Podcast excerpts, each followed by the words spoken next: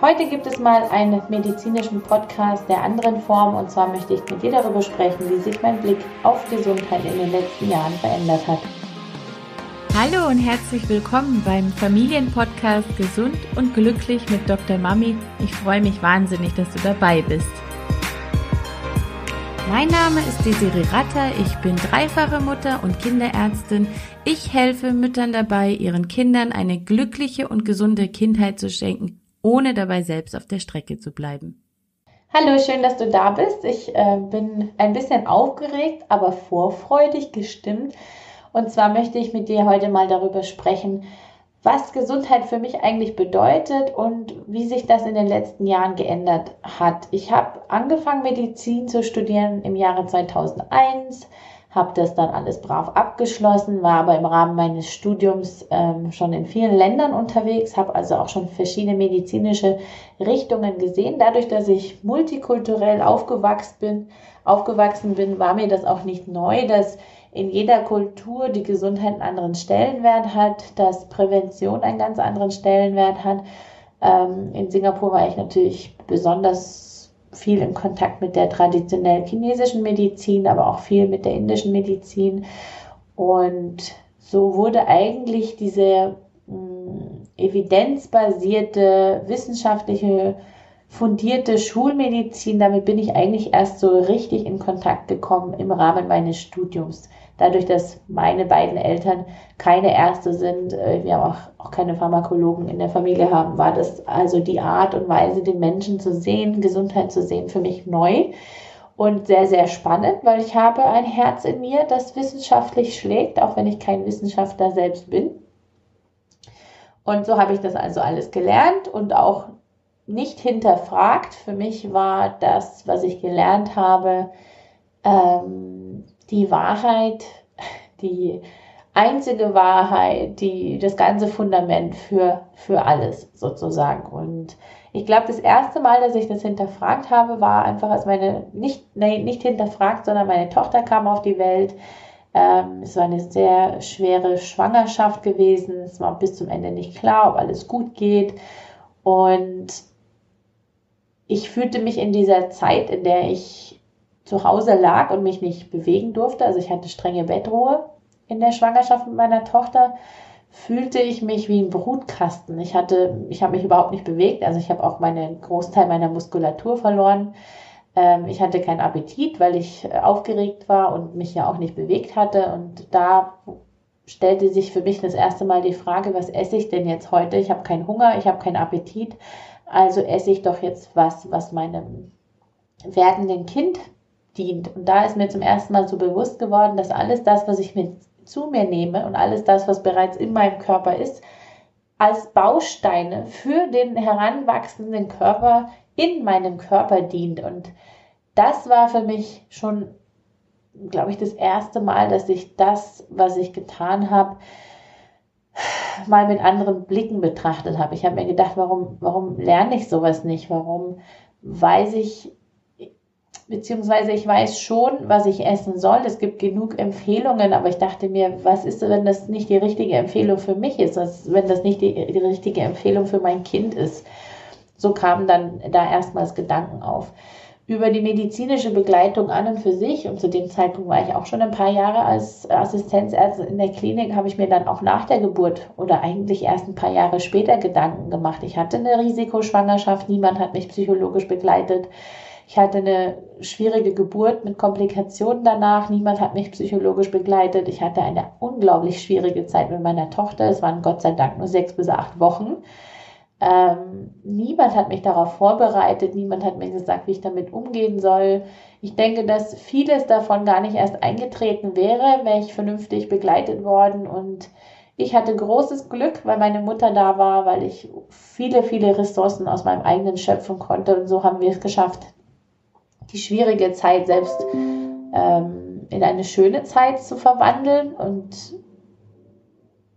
die Wunden, die da waren bei meinem Kind und bei mir, ähm, selbst weitestgehend zu heilen. Aber da ist mir bewusst geworden, dass die ärztliche Begleitung nicht das ähm, Ausmaß hat und vielleicht auch niemals haben kann, weil ich weiß ja, wie viel wir lernen müssen. Es ist schlichtweg unmöglich, in alle Bereiche einzutauchen. Aber da ist mir das erste Mal bewusst geworden, dass wir Ärzte, egal wie wissenschaftlich und medizinisch wir arbeiten, wir müssen uns mit dem Thema Verbindung beschäftigen, mit Verbundenheit beschäftigen, weil es wichtig ist, jetzt in meinem Fall, war eben die Frage, wie kann man denn einer Frau, die acht Monate lang äh, mit einer Risikoschwangerschaft alleine daheim liegt, wie kann man ihr dabei helfen, die Verbindung zu einem Kind, von dem man nicht mal weiß, ob es lebend auf die Welt kommt, aufrecht zu erhalten. Und ich hatte das in mir, Gott sei Dank, aber ich weiß nicht, wie es jemand anderen gegangen wäre. Wie, wie, wie wäre ein Kind auf die Welt gekommen, dessen Mutter nicht geschafft hätte, diese Verbindung herzustellen? Man weiß mittlerweile, dass das Stresslevel der Mutter den Körper, die, den Gehirnstoffwechsel des werdenden Kindes beeinflusst, auch langfristig. Man weiß mittlerweile, dass die Verbindung, die eine Mutter in der Schwangerschaft zu ihrem Kind spürt, auch die kindliche Entwicklung des Babys beeinflusst. Das weiß man alles, aber es findet kein Platz, es findet keine Umsetzung, weil alle diese seelischen, geistigen, psychologischen Themen ähm, so wenig Relevanz haben und vielleicht auch oft, und ich glaube, so geht es frisch gebackenen Mütter häufig, mh, mm, als Schwäche hingestellt werden. Also Frauen, die sich beschäftigen mit diesen ganzen seelischen Themen, werden oft als überfürsorglich, überbemütternd, ähm, panisch, unsicher und so weiter hingestellt. Aber ich kann aus eigener Erfahrung sagen, dass ich wirklich, ich hätte anders betreut werden müssen in der Schwangerschaft und nach der Schwangerschaft. Und wenn ich nicht selber die Ressourcen aus mir und meiner Familie geschöpft hätte, weiß ich nicht, was aus meinem Wohlbefinden, aber vor allem, was aus meinem Kind geworden wäre. Und das ging so weiter. Ne? Als Mama habe ich viele Krisen und Momente erlebt oder schwierige Zeiten, Unsicherheiten, die eigentlich alle Mamas erleben. Und so kam ich dann in die Praxis irgendwann mal und habe dort meine Arbeit getan. Ich habe viele Vorsorgen gemacht, habe viele Akutpatienten mit Husten, Schnupfen und so weiter gesehen. Es gab einige Eltern, die hat man selten gesehen, dann gab es andere Eltern, die hat man ständig gesehen, mehrmals die Woche. Und irgendwann ist mir klar geworden, dass, oder für mich ist klar geworden, das sieht ja auch jeder anders, dass das, was wir hier machen in der Praxis, alles nur ähm, Symptomtherapie ist. Wir haben nicht die Zeit und auch nicht das Wissen, um die Eltern vernünftig zu begleiten. Und es liegt auch nicht nur in unserer Hand. Die Eltern haben auch oft nicht die Bereitschaft, äh, etwas dazu zu lernen, vor allem dann nicht, wenn sie keine Angst haben. Nur als Beispiel, ich habe dann irgendwann gedacht, okay, ich möchte den Eltern gerne den Stress ersparen. Wir bieten Elternkurse an, die sie darauf vorbereiten, damit sie gewappnet sind, wenn äh, ein bestimmter Fall eintritt. Und kaum jemand hat sich da gemeldet. Es gab natürlich immer eine Handvoll sehr motivierter Leute, aber die meisten Leute oder die meisten Eltern waren eher so, dass sie sich nicht interessiert haben, dass sie keine Zeit dafür eingeräumt haben für die Themen in Bezug auf Prävention und Gesundheit und wie sie ihre Kinder unterstützen können.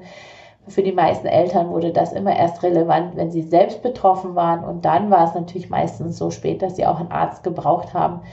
Und ähm, da liegt auch einfach das große Problem, wenn Eltern nicht bereit sind, sich mit gewissen Themen zu beschäftigen, dann werden sie auch ganzheitliche Kindergesundheit, so wie ich sie sehe, und wir können darüber gerne noch ein andermal weitersprechen, aber dann können sie ganzheitliche Kindergesundheit nicht fördern, weil das, was beim Kinderarzt passiert ist, und das ist vielleicht auch nicht unsere Aufgabe, weil es nun mal so ist, dass man nicht endlos äh, Zeit hat, das ist nicht ähm, Natürlich geht es darum, Krankheiten rechtzeitig zu erkennen durch die Vorsagen, Vorsorgen, aber es geht eben auch darum, ähm, akute Symptome zu lindern. Das, was wir eben in unserem Studium lernen und das, was aber sehr wichtig ist für Familien und Kinder, das lernen wir nicht, das können wir nicht lernen, dafür sind wir nicht ausgebildet, dafür haben wir genug Stoff in unseren zwölf Jahren die wir in Vollzeit zur Ausbildung des, zum Kinderarzt oder Kinderärztin absolvieren. Aber Hand in Hand mit den Eltern müsste das laufen, um ganzheitliche Kindergesundheit zu unterstützen und nicht nur fehlen den Ärzten ähm, wie ich schon gerade gesagt habe, das Wissen dazu und die Zeit. Es fehlt auch oft, ehrlich gesagt, den Eltern an Interesse und an Motivation und Disziplin, um das durchzusetzen. Und das war für mich lange Zeit eine schwierige Erkenntnis. Ähm, dieses, ich bin dann hinterlassen oder ich blieb zurück mit dem Gefühl, was mache ich hier eigentlich den ganzen Tag? Die Mama, die jetzt zum hundertsten Mal wegen Schnupfen hier aufkreuzt, die hat eigentlich ganz andere Schwierigkeiten. Ähm, sie muss besser aufgeklärt werden und man müsste herausfinden, warum ist sie jetzt schon wieder da, wovor hat sie eigentlich Angst. Ähm, diese gleiche Mama kommt aber nicht zu den Aufklärungskursen, die wir angeboten haben.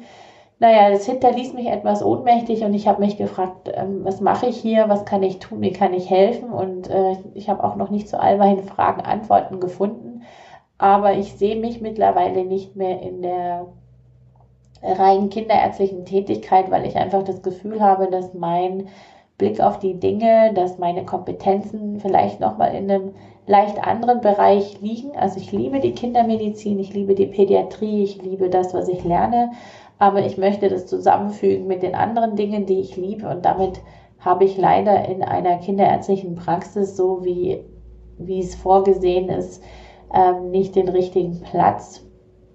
Und das ist auch ein Grund dafür, warum ich die Akademie gegründet habe, die MAP-Akademie, weil ich diese Lücke schließen wollte zwischen dem, was ich denke, was wir tun ähm, und dem, was wir nein, zwischen dem, was wir als Kinderärzte tun und, zwischen, und, und ähm, zwischen dem, was ich denke, was wir als Kinderärzte noch tun sollten. Ich weiß aber schon, dass es nicht möglich ist, alle diese Dinge noch in das kinderärztliche Studium mit aufzunehmen, beziehungsweise das könnte man schon, dafür müsste man aber einiges anderes raus ähm, was ich persönlich glaube, was auch ohne Problem möglich ist, weil ich äh, denke, dass man schon Zeit mit Dingen verbringt, die man eigentlich in Zukunft nicht mehr brauchen ähm, wird. Aber das ist ein anderes großes Thema. Naja, auf jeden Fall mein Blick auf Gesundheit hat sich geändert, nicht nur durch die Geburt meiner eigenen Kinder, durch die verschiedenen Medizinstudienrichtungen, die ich eingeschlagen habe. Ayurveda, das Studium hat sehr, sehr wesentlich dazu beigetragen, dass ich den Mensch überhaupt gar nicht mehr so sehe, wie ich das vorher getan habe.